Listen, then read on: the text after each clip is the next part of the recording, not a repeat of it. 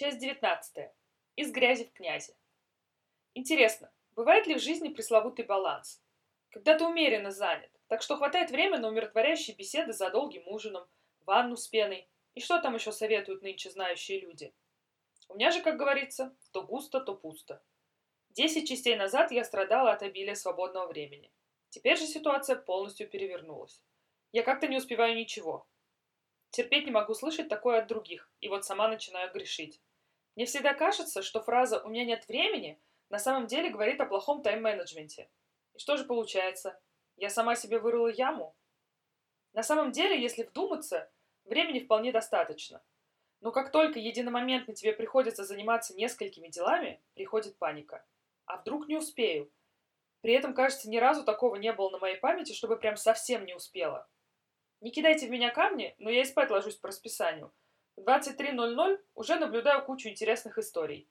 Если повезет со снами, конечно. Но вот состояние тревожности никуда не уходит. Вроде перестаешь тревожиться по одному поводу, как тут же другому надо занять освободившееся место. Это как у курильщиков. Уровень никотина пополз вниз, надо пополнить. А у меня вот такие дела с тревогой. Я ее не хочу и не люблю. Ну и выгнать никак не получается. В итоге злюсь на себя, на других, хотя на деле нет никакой проблемы вообще.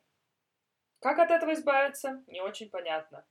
Я могу всем рассказать, что и как надо сделать, а вот себе не очень получается. К примеру, взять мой курс вождения. Мой первый инструктор, да-да, первый, потому что, как мне кажется, он признал для себя мою безнадежность и передал меня учителю с более крепкой нервной системой. Так вот, мой первый инструктор искренне не мог понять, зачем я сама себе вставляю палки в колеса. В переносном смысле, конечно. Иначе мы бы с вами сейчас не разговаривали. Так вот, когда со мной случается какая-то неприятность на дороге, а их случается немало, уж поверьте, в моей голове наступает пустота, как будто меня в черную дыру утащило, и я первый раз в жизни руль увидела. Это катастрофа какая-то, и мне, честно, очень неудобно перед инструктором. Вчера мы четыре раза проехали вокруг одного перекрестка с поворотом налево. Знаете, сколько раз я безошибочно преодолела этот поворот? Правильно, ни разу. Уму непостижимо. К слову сказать, автошкола в маленьком городе – это отдельная история – Начать с того, что занятия по теории отсутствуют. То есть на двери как бы написано, что они проходят по вторникам 18.00, но по факту ты просто учишь экзаменационные вопросы и все на этом. И за руль садишься, не имея ни малейшего понятия о ПДД. Ну ладно, на самом деле это, конечно, не так страшно, потому что знаки типа кирпич и ограничения скорости говорят сами за себя.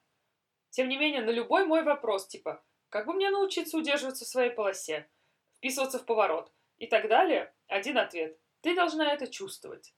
Мне кажется, после вчерашних кульбитов на повороте его вера в справедливость такого ответа пошатнулась.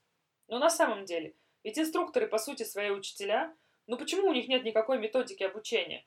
Почему преподавателю иностранных языков пять лет толдычат о методах, подходах и психологии, а инструкторам по вождению нет?